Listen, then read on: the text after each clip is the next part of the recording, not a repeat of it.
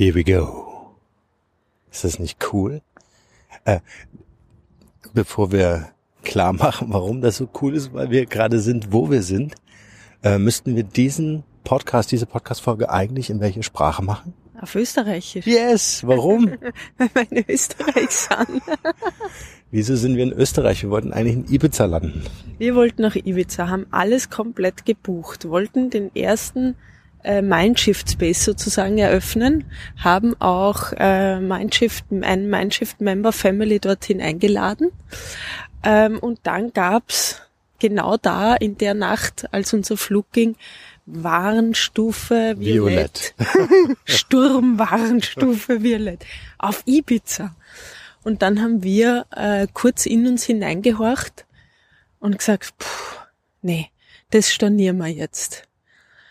Haben einen Rückzieher gemacht und dann sind wir in Österreich gelandet. Einen Tag also später. wir wollten, genau, wir wollten Location-Check machen, weil wir ja mit der Mindshift Masterclass, Link packt man in die Show Notes, ähm, also am Ende dieser sechs Monate eine siebentägige Reise machen wollten und äh, wollten natürlich dann schon mal gucken, wo lässt sich das gut machen. Wir wollen ans Meer, wir wollen irgendwie in so einer äh, netten Villa verbringen, die Zeit mit den zehn Leuten, mit denen wir die Masterclass machen.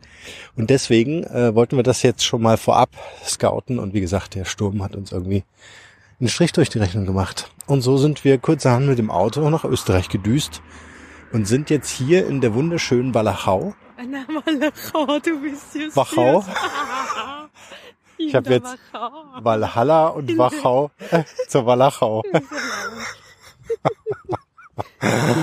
Äh, Wachau. Was gibt's denn Das hier Herz. Interessantes zu sagen? Na, es gibt einmal die große Donau, die sich durch die Wachau hindurchschlängelt. Die sich zu unserer rechten Seite gerade Genau. hier durchzieht. Mhm. Und zur rechten und zur linken der Donau gibt's ganz viele Weinberge und Marillen und Heurigen. Für alle deutschen Zuhörer, die das nicht kennen, das ist äh, was ähnliches wie, wie ein Biergarten, nur viel, viel, viel, viel schöner. Es Genau, ist einfach alles viel, viel schöner hier in österreichische Österreich. Kultur. ja. Wenn ich schon mal so eine Einheim äh, Einheimische hier bei mir habe. Ähm, drei Hotspots in der Wachau, die man unbedingt gesehen haben sollte. Na, ich würde zum Stift Melk, das würde ich immer empfehlen. Ähm, das ist in Melk. Dann gibt's natürlich das Stift Göttweig, ist auch total schön. Muss ich mir jetzt auf drei beschränken oder können Ja, weil wir wollen ja einen Podcast machen und keinen Reiseführer. Na, ganz kurz. Stift Göttweig, Stift Melk, Maria Tafel, total schön. Die Burg Ackstein, da gehen wir heute hin. Äh, da gibt's ein Ritterfest. Dann die Schallerburg, da muss man wirklich hin. Da gibt's immer ganz tolle Ausstellungen, irrsinnig viel Kultur. Am Ende der Wachau gibt's dann noch Krems, ein ganz tolles Ortschaftel und natürlich Dürnstein, wo der äh, Richard Löwenherz im Turm eingesperrt war. Ich bin- Dürnstein, total schön. Und man muss unbedingt, entschuldige Schatz, ich weiß, mit dem, äh, mit dem Schifffall fahren. Durch die ganze Wachau. Dann wird einem der Tausend-Eimer-Berg erklärt, kann man herausfinden, was das ist. Und man kann wirklich so anderthalb Stunden an, auf der Donau mit einem schönen Schiff durch die Wachau fahren. Wirklich herrlich. Ich bin froh, dass ich nach drei Sehenswürdigkeiten gefragt habe und nicht nach zehn. Nein, aber das ist echt ein wunderschöner Ort hier. Und äh, wir laufen jetzt hier an der Donau Am mit Ostersonntag. am Ostersonntag und bringen das heute auch gleich noch äh, live.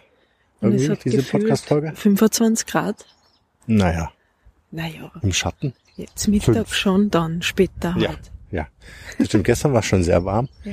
Deswegen haben wir uns kurzerhand entschlossen, mit der Anna hier noch eine kleine Runde spazieren zu gehen, bevor wir hier die ganzen Sehenswürdigkeiten äh, äh, ja, Auschecken. an, auschecken. So, und jetzt kommen wir zum Punkt, stimmt's?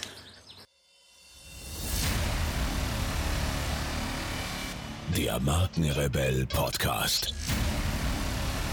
Spannende Interviews, wertvolle Strategien und provokante Botschaften für Führungskräfte und Unternehmer.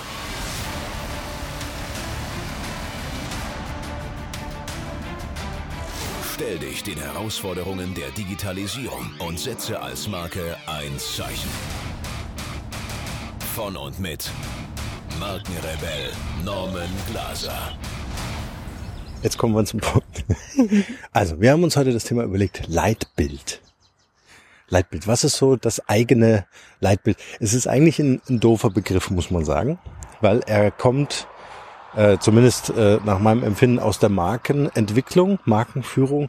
Da sucht man immer noch so da, nach dem Leitbild. Und wir haben jetzt gerade so im Vorgespräch einfach mal darauf rumgedacht, wie kann man das vielleicht adaptieren? Ist es nicht so, dass wir so für unser privates Leben auch immer wieder äh, dieses Bild suchen und sagen, bin ich eigentlich noch auf dem Weg, auf dem ich eigentlich sein möchte? Wo ist mein Leitstern?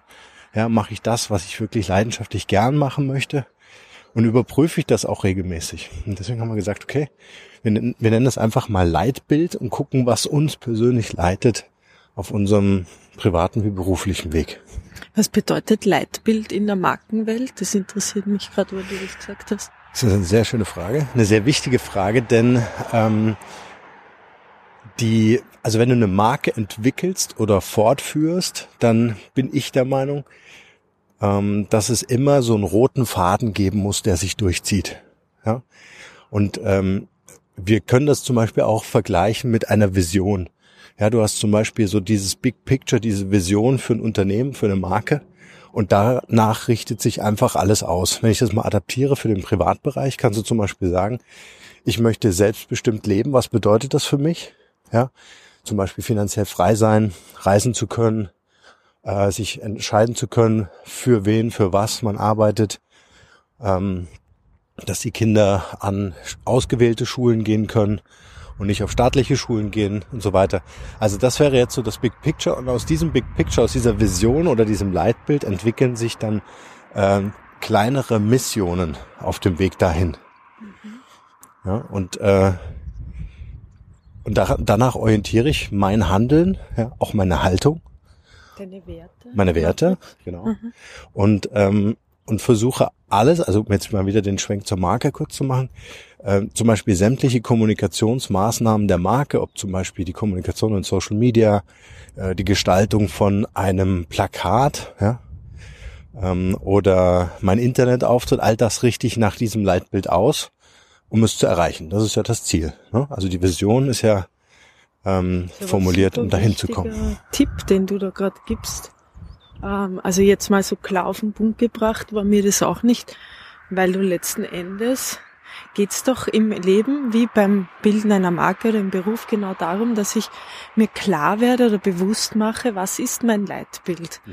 Woran orientiere ich mein Leben, mein, meine Berufung, ähm, und ich glaube, daran scheitern ja schon viele Menschen, weil sie, weil sie gelebt werden oder äh, sich, sich von den Ereignissen im Außen führen lassen. Und wenn ich aber ein Leitbild habe, bin ich dann auch weniger manipulierbar, habe ich jetzt gerade so den Gedanken. Weil ja. ich ein, eine Matrix habe, der ich folge. Ja. Ja, ja, es ist wie eigentlich, genau, es ist eigentlich zu vergleichen wie eine Navigation. Ob du jetzt ein riesengroßes äh, Passagierschiff äh, navigierst oder dich selbst im Straßenverkehr mit dem Auto. Ja? Äh, deine, deine, dein Navigationsgerät will ja eine Koordinate wissen, wo soll es hingehen. Und es wird sich an verschiedenen Punkten immer wieder ausrichten. Das heißt, du hast irgendwie sieben Satelliten über dir. Ne? Und äh, das ist quasi so dein, dein Leitstern. Und nur wenn du diese Orientierung hast, wirst du ankommen. Nur dann. Du, woran würdest du sagen, lassen sich Leitbilder ähm, verwirklichen? Oder woran lässt sich ein Leitbild überhaupt ähm, finden?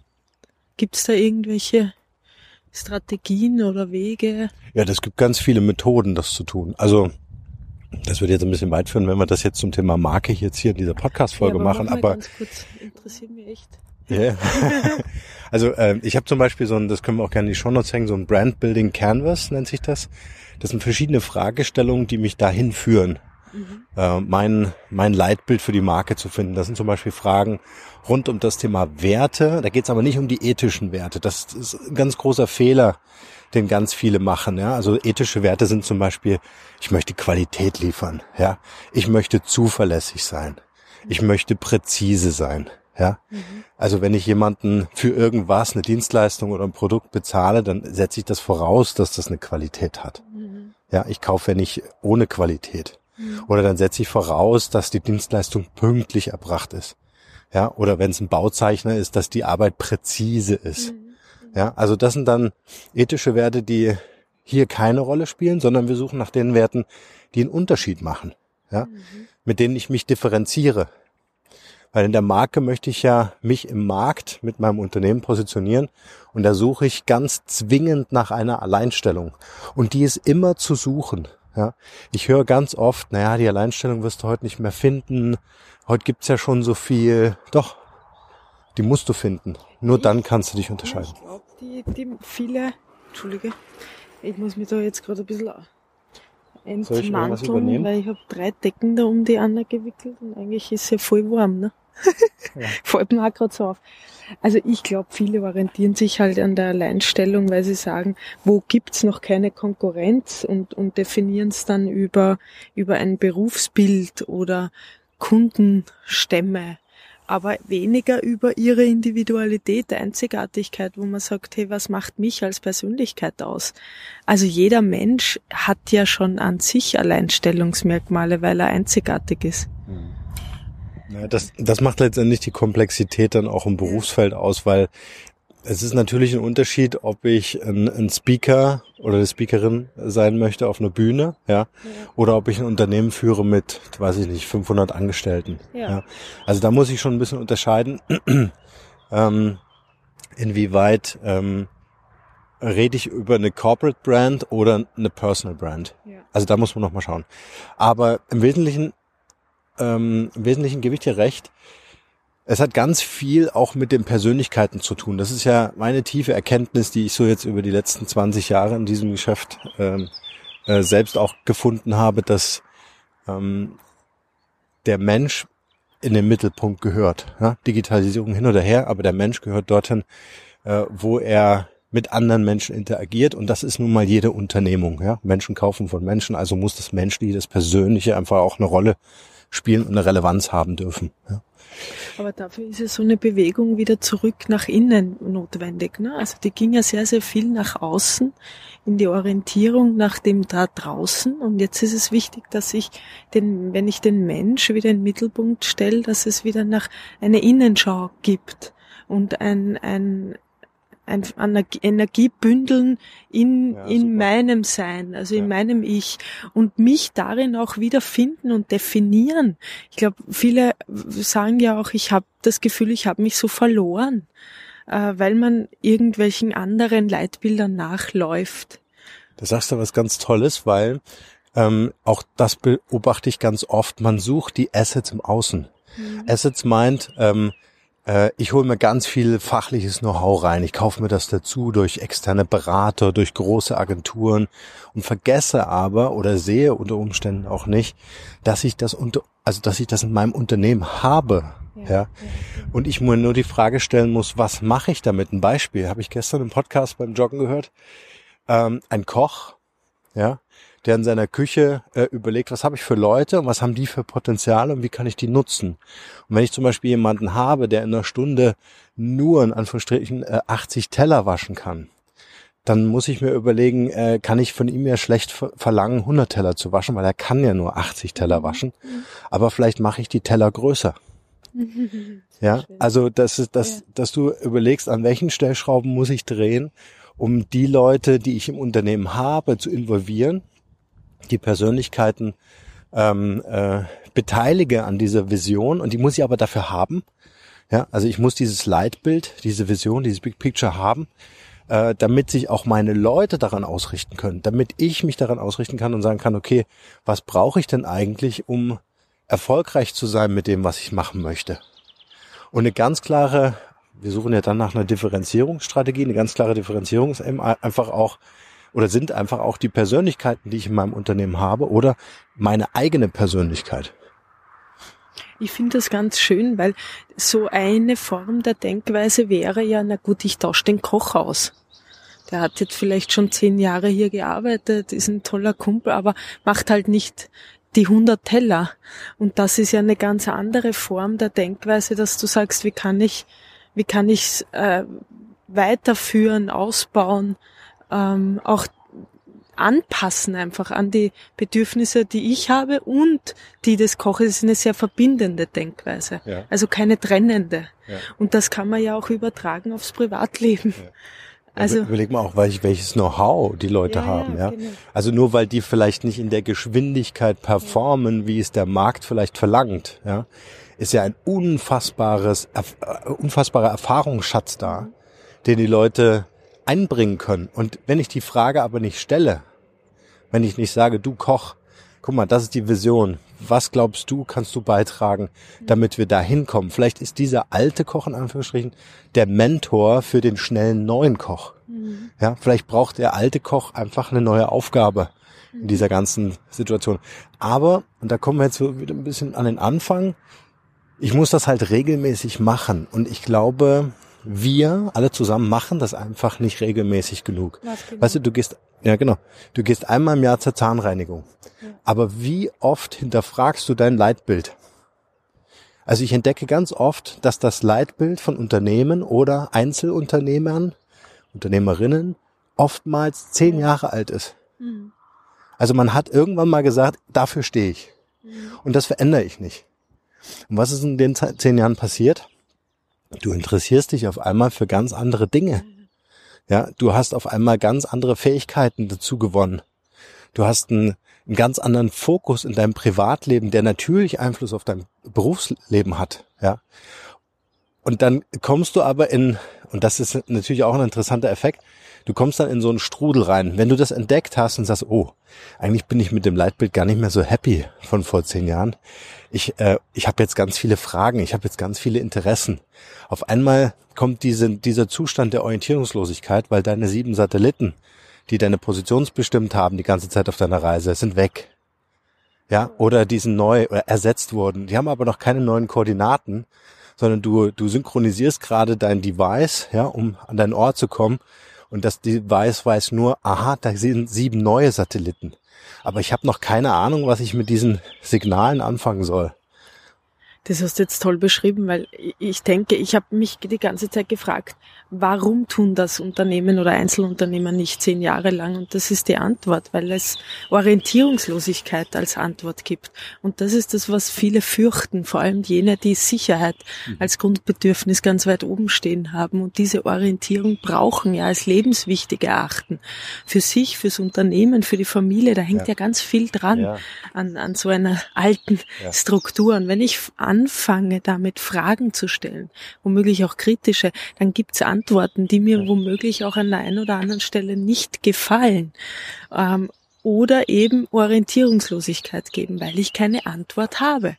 Und das macht Angst. Also es braucht extrem viel Mut für Menschen, die Sicherheit ganz weit oben Ja. stehen haben. Aber letzten Endes ist es dieser eine Schritt, der dann auch die Bewegung bringt, der den Wachstum Ja. bringt. Weil oftmals sind ja diese Unternehmen auch auf äh, lange Zeit schon auf einem Plateau. Mhm. Ja, also die stagnieren. ja, Es gibt ein bisschen Wachstum, man erfreut sich an den ein oder anderen Erfolgen, aber es ist nicht dieses Bam, wo man sagt, die gehen mit der Zeit mit, da merkt man die Digitalisierung, da, da, da merkt man die, die Sprünge auch, Ja. die in den zehn Jahren passiert sind. Ja.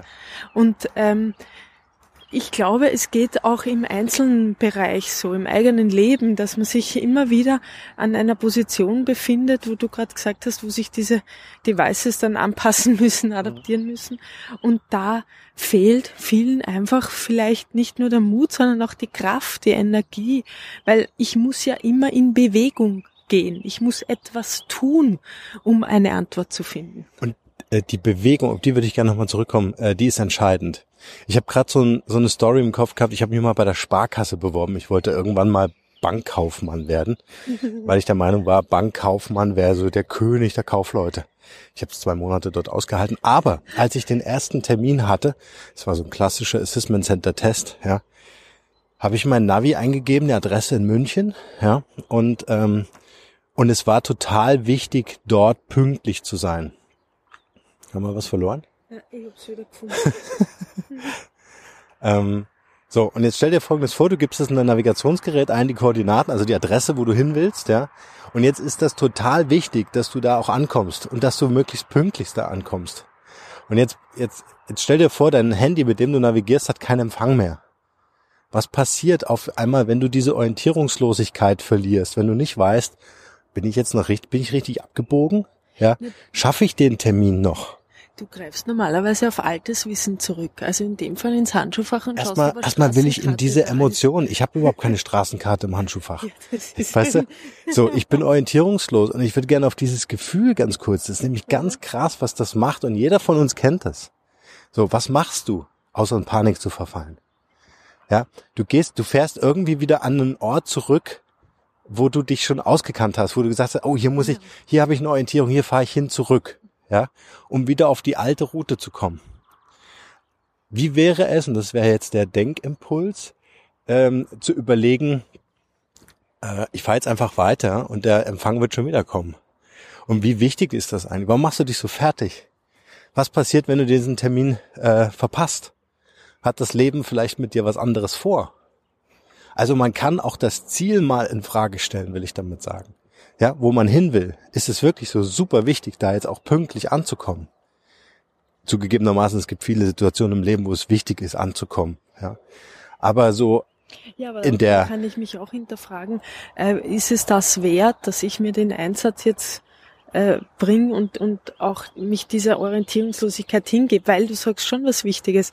Wenn ich nämlich das Ziel als extrem wertvoll deklariert habe, dann werde ich alle Hebel in Bewegung setzen, um anzukommen. Also ich werde schauen, dass ich entweder zurückfahre oder weiterfahre und darauf hoffe. Oder ich werde jemanden fragen. Hoffen ist natürlich auch immer so, als wenn man zwei Uhren am Arm gelangt hat mhm. und, und hofft, man erwischt die richtige Uhrzeit. Ja. Aber ich werde alles dafür tun, um auf Nummer sicher gehen zu können, anzukommen. Ja. Und das ist ja der Unterschied. Wenn ich nämlich merke an einem Punkt, mein Ziel ist nicht so, so wichtig für mein Leben oder dieser Termin hat nicht diese große Hebelwirkung, dann werde ich sagen, oh, das Navi ging nicht. Ich werde vielleicht anrufen und sagen, ich komme eine halbe Stunde zu spät. Ah, danke. Ich, ich werde nicht, ähm, ich werde alles dafür tun, um nicht anzukommen. Weißt du? Genau. Und, und jetzt noch einen ganz, ganz kleinen Exkurs in die Bewegung, die du vorhin angesprochen hast, finde ich super wichtig. Orientierungslosigkeit, habe ich ja auch gerade äh, ein Beispiel erklärt, äh, sorgt halt dafür, dass ich dann kurz zurückgehe. Ja, also ich mache so, ich mache so einen Schritt in diese unbekannte Welt und gehe dann wieder zurück. Und das ähm, äh, soll so ein bisschen auch äh, klar machen, äh, dass diese Angst irgendwie immer da ist. Ja, zu sagen, oh, das bedeutet für mich eine Veränderung. Das Leitbild, was zehn Jahre alt ist, ja, das kenne ich eh nun auswendig. Ich weiß ganz genau, wie ich kommunizieren muss, um dahin zu kommen. Aber es erfüllt mich nicht mehr. Ich habe aber Angst, diesen Schritt zu machen. Und ich mache diesen Schritt ein Bein an der Erde und ein Bein in der Luft, ne? also so wie man halt geht, ja? Anstatt, anstatt wirklich mal in diese Richtung, in diese neue Richtung loszurennen. Also dieser, also ganz bewusst auszubrechen und zu sagen, ich äh, möchte dieses Hinterfragen des Leitbildes wirklich als Prozess verstehen. Aber Was das können ja auch nur viele diesen Elan, Schwung da in diese Richtung, wenn ich die Sicherheit habe, dass ich jemanden an der Seite habe, der dieses Leitbild kennt oder der mir die Richtung, den Weg dorthin gibt, weißt du? Und dann macht es ja schon wieder Sinn, oder an der Stelle sich Berater reinzuholen, die, die äh, das alte Gerüst hinterfragen und, und einen Wegweiser ja. zum Neuen kennen. Weil das auch das gibt Sicherheit. Absolut. Also die Sicherheit kann ich mir holen, indem ich mir Begleiter hole auf diesem Weg. Aber ich habe natürlich keine Sicherheit, wohin mich das führen wird. Also mal ein Beispiel. Wenn du, du interessierst dich jetzt für Innenarchitektur und Architektur, wenn du sagst, ich baue ab morgen Häuser oder ich renoviere Häuser, ja. Ähm, oder ich werde jetzt Künstlerin und mache eine Galerie und verkaufe dort meine Bilder. Das ist ein völlig neues Geschäftsmodell für dich. So, das heißt, dieses neue Leitbild würde alles andere in Frage stellen. Oder du würdest überlegen, inwieweit bringe ich das vielleicht in Ergänzung, mhm. weißt du? Mhm. Aber du bist verantwortlich für das, für das Leitbild, was zu erstellen ist. Bei der Erstellung kannst du natürlich einen Berater dazu holen oder einen Coach oder so, ne? Und das gemeinsam entwickeln. Na, das war ja jetzt auch ganz spannend als wir diese Masterclass-Calls hatten für alle Bewerber. Ja. Und wir wurden ganz oft gefragt, ja, kann, könnte mir garantieren, Ja. Ja. dass ich äh, das Invest wieder zurückbekomme, könnte mir garantieren, dass das, was ich jetzt vorhabe, ähm, auch umgesetzt wird. Und wir haben immer gesagt, das kann dir extern, äh, wäre das ganz schön und wenn ich könnte, würde ich's tun. Aber die Wahrheit ist, der Schlüssel bist du, das liegt in dir. Du bekommst alle Assets, um dort anzukommen. Ja, das können wir hundertprozentig beantworten, aber was du draus machst, liegt in deinen Händen. Und das ist der, der Unterschied, den viele Menschen ja für sich, vor dem haben sie Angst, weil die Verantwortung in meiner Hand liegt. Wir geben es einfach sehr, sehr gern ab. Wir wollen noch da draußen Eltern finden, die es für uns regeln, die es für uns machen. Aber der, der Schlüssel des, der, des erfüllten Erfolges und, und einem selbstbestimmten Leben liegt ja immer darin, dass ich dieses Ja geben kann, aha, es liegt in meiner Hand und ich kann Ja dazu sagen. Und, und das hast du im Unternehmen, das hast du beim Paaren, das hast du für dich als Einzelnen. Und das haben wir auch in der Erziehung unseren Kindern gegenüber, dass wir ihnen dieses Selbstvertrauen mitgeben, dass sie dieses Ja geben können. Und dass diese Verantwortung nicht etwas Belastendes, Schweres, Desorientiertes ist, sondern etwas, wo ich sagen kann, boah, jetzt geht's mir viel besser, weil es liegt in meiner Hand. Es gibt ja nichts Erleichternderes, als festzustellen, ich hab's in der Hand. Das, das ist ein ganz wichtiger Satz, den du gerade sagst, weil das unterscheidet den Unternehmer, die Unternehmerin vom Angestellten. Also als Angestellter gebe ich ja einen Teil meinen, einen großen Teil meines Gehaltes einfach dafür ab, dass diese Unsicherheit von jemandem getragen wird. Ja, dass jemand die Verantwortung übernimmt und sagt, pass auf, du hast zwar eine Kündigungsfrist von vier Wochen, drei Monaten, wie auch immer, aber ich übernehme die Verantwortung dafür, ja, dass du hier arbeiten hast. Und wenn ich Unternehmer werde, dann habe ich auf einmal einen ganz krassen Berufswechsel, weil da gibt's halt niemanden, der sagt, pass auf, gib mir einen Teil deines Gehaltes oder ich behalte den ein, ja. Du verdienst wesentlich weniger, aber ich übernehme die Verantwortung. Und dieses Verantwortung übernehmen, ich würde gerne auch noch mal ein bisschen mehr so in den privaten Bereich, weil der hat eine ganz große, entscheidende Ja. Mitwirkungspflicht.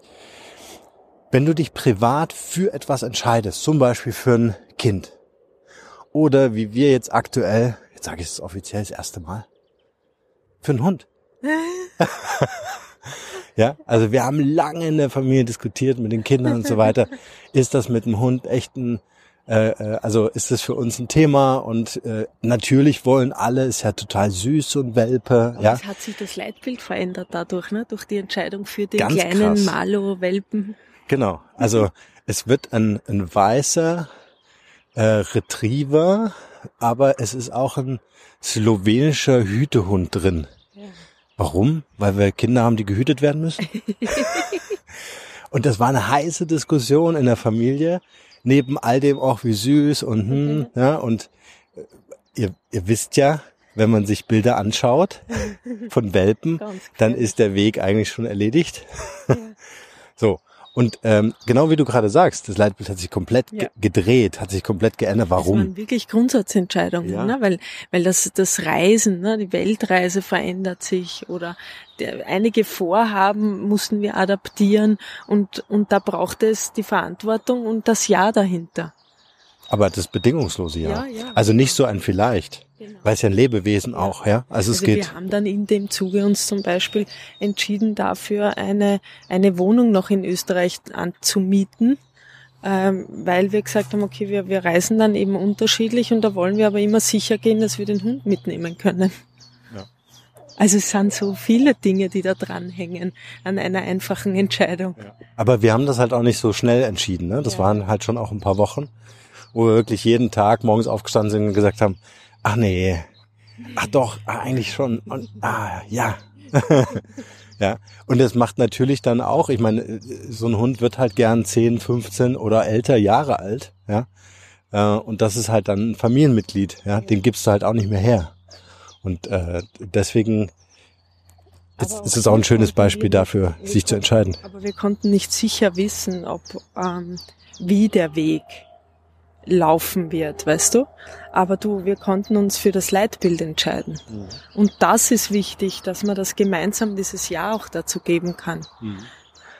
Ja, unser Leitbild ist ja wirklich dieses selbstbestimmte Leben. Ja, also wir wollen ja Family und Business zusammenbringen. Das ist ja im Grunde äh, oder ein Output, ein wichtiger Output ist ja dieser Podcast oder Mindshift als Marke. Ja. Aber das ist ja kein Wollen mehr, das ist ja schon ein, ein Umsetzen und Tun seit ganz vielen Ja, genau. Jahren. Aber es bedingt ja, dass wir im Grunde das Big Picture Das haben. Big Ja, Picture. dass wir, dass wir sagen, wir wollen wirklich reisen oder wir Ja. wollen ähm, also äh, so weit möglich selbstbestimmt sein in dem, was wir tun. Ja, wir müssen, wir wollen kein Müssen Aber aussprechen. Unsere Selbstbestimmtheit ist ja auch, danke, jetzt habe ich da fünf Decken, Schatz, danke. Unsere Selbstbestimmtheit hat ja auch eine andere Definition, das ist mir auch nochmal wichtig, weil ich mag ich mag es nicht so gern, wenn so propagiert wird, ja, und du bist nur selbstbestimmt, wenn du reisen kannst, wann du willst oder wenn du von zu Hause aus arbeitest. Selbstbestimmung heißt ja, ich habe ein Leitbild und das habe ich selbstbestimmt gewählt und dem folge ich bedingungslos und selbstbestimmt. Und was das individuelle Leitbild Genau. ist, dafür Ja. gibt's kein Gut und Schlecht. Weißt, ich habe dieses dieses ganze Diskutieren so leid, was jetzt der richtige und der falsche Weg ist. Wir hatten es gestern im Auto, wo es darum ging, dass äh, diskutiert wurde, ist es jetzt richtig, die Kinder in eine Kita zu geben? Also öffentlich wurde das diskutiert oder nicht. Äh, ist es richtig, die Kinder in die Nachmittagsbetreuung zu geben oder zum Mittag zu Hause zu sein? Ist es richtig, dass beide arbeiten gehen oder eben nicht? Ähm, und in Wahrheit gibt es darauf keine Antwort. Es Ja. wird so gesucht danach und gerungen und diskutiert. Man verschwendet so unfassbar viel Energie. Aber die Wahrheit ist doch, ähm, die Antwort kann darauf immer nur der einzelne Mensch oder die Familie geben. Ja. Die Menschen, die mit dir unter dem Dach leben, können sagen, ja, das ist die Entscheidung, die wir treffen, da stehen wir dahinter, das ist unser Leitbild, unsere Lebensphilosophie und das ist die Art und Weise der Antwort, die wir darauf geben. Und äh, das Wichtigste dabei ist ja eben zur Selbstbestimmtheit, dass ich selbstbewusst auch dahinter stehen kann und, und befähigt bin, dieses Leben überhaupt zu führen. Und das ist ja unsere Herzensangelegenheit oder Anliegen so bei, mit den Menschen, mit denen wir arbeiten oder die uns begegnen, dass wir sie daran erinnern, was möchtest du eigentlich? Und dann, wie kannst du das auch umsetzen, leben? Und wie kannst du es, wie gelingt es dir, selbstbewusst auch hin, dahinter stehen zu können? Also dieses Ja sagen zu können. Schatzi, schaust du gerade unseren Schatten an? Nee, Was suchst du denn? nix. Ich guck mal, wie lange wir schon sprechen. Ach so, ist es schon lang? Nee, weil Das äh, das Folge jetzt, genau, ja. das wollte ich gerade sagen. Lass uns da eine eigene Folge zu machen. Also äh, um das ganze Thema, ähm, vielleicht kann man das so ein bisschen äh, auf, auf den Punkt bringen mit ähm, Familie, Schule, ja, wer geht arbeiten, Mhm. Rollenbild, Mhm. heißes Thema. Das machen wir jetzt gleich und bringen es am Dienstag. Genau. Machen wir jetzt dicht und reden Wir machen jetzt weiter. dicht. Vielleicht noch ein ganz kleiner äh, Input zum Thema Leitbild, äh, der mir gerade noch einfällt. Ähm, das Leitbild muss groß genug sein. Warum? weil ein zu kleines Leitbild äh, entspricht einem Ziel, das ich schnell erreichen kann. Ich glaube, der Weg zum Leitbild, zur Vision, zu dem Big Picture, deswegen heißt es ja auch Big Picture, also ein großes Bild malen. Ähm, da gibt's dann so Etappenziele, ja, die man erreichen kann, dass man zum Beispiel sagt, okay, ein Ziel ist meine Selbstständigkeit. So, das nächste Ziel ist, wir wollen in Urlaub fahren, wann wir in Urlaub fahren wollen und nicht, wann wir in Urlaub fahren müssen, weil es irgendein System vorgibt. Und mit äh, Big Picture meine ich auch, dass es total wichtig ist, unverschämt zu sein, rebellisch unverschämt zu sein. Also wenn ich aus der Familie vielleicht höre, von den Eltern oder von den Freunden, ja, was ist denn das für ein Ziel? Das ist ja so unrealistisch. Das sind die besten Indikatoren, dass das Big Picture steht. Aber dafür gibt's, das muss ich nur kurz dazu sagen, weil manchmal gibt's da auch so Bauchgrummeln oder Missverständnisse, ähm, auch in mir. Weil ich sage, diese, diese Größe bestimmt auch jeder nur selbst. Ne? Und wie, wie du sagst, ein Indikator ist natürlich das Feedback der anderen. Wenn die sagen, na mein Gott, wie willst du denn das schaffen? Wie soll denn das gehen? Hast schon mal drüber genau nachgedacht? Bist du sicher, dass du das wirklich willst? Das sind Indikatoren, aber es, äh, es gibt keine, kein zu groß oder zu klein, das ist auch wieder ein Gradmesser von außen. Du musst dich wohlfühlen. Genau. Das, das ist so extrem wichtig. Nicht verunsichern lassen, ja, sondern sagen, das ist mein unverschämtes Big Picture, das ist mein Leitbild. Da will ich hin. Das soll mein Weg sein. Und äh, jeder, der dich bestärkt auf diesem Weg und sagt, hey, ist ein krasses Bild, aber ich find's gut. Es passt zu dir. Ja, das ist deine Peer Group. Und da, da kann es auch sein, dass deine, deine Eltern halt nicht dazu gehören. Das ist auch nicht schlimm ja, weil die haben einfach ganz andere Lebenserfahrung. Das machen die ja nicht, weil sie dich nicht mögen, sondern weil sie dich unfassbar lieb haben und auf dich aufpassen wollen und sagen, hey, wenn das schief geht, dann wirst du ganz traurig sein. Vielleicht verlierst du ein bisschen Geld, ja, aber äh, wir wollen dir lieber davon abraten, auf dem alten Weg zu bleiben. Merkst du, es ist so spannend, dass jemanden lieben bedeutet, ich passe auf dich auf, bedeutet, ich schaue, dass du in Sicherheit bist. Ja. Wieder, Grundbedürfnis Sicherheit steht ganz weit oben. Also es könnte ja auch bedeuten, ich liebe dich, deshalb fordere ich dich auf, auf unsichere Gefilde zu gehen, denn nur dort wirst du wachsen, nur dort wirst du dein Potenzial entdecken und entfalten. Das ist eine ganz andere, Perspektivwechsel, ja. der aber äh, extrem vieles bewirkt ja. ineinander. Ja. Also auch da nochmal die Denke überprüfen, ja. wozu ermutige ich die Menschen, die ich liebe, eigentlich. Zur Entwicklung und Wachstum. Ja. ja oder, oder zur Stagnation, Stagnation, und Rückzug. Und meine, oh, das ist mein Liebesbeweis. Mhm. Ich pass auf dich auf. Ich sorge dafür, dass du zu Hause bleibst, liebes Händchen klein. ja, ja. Schönes Schlusswort. Und dann werden wir uns jetzt um den nächsten Podcast kümmern.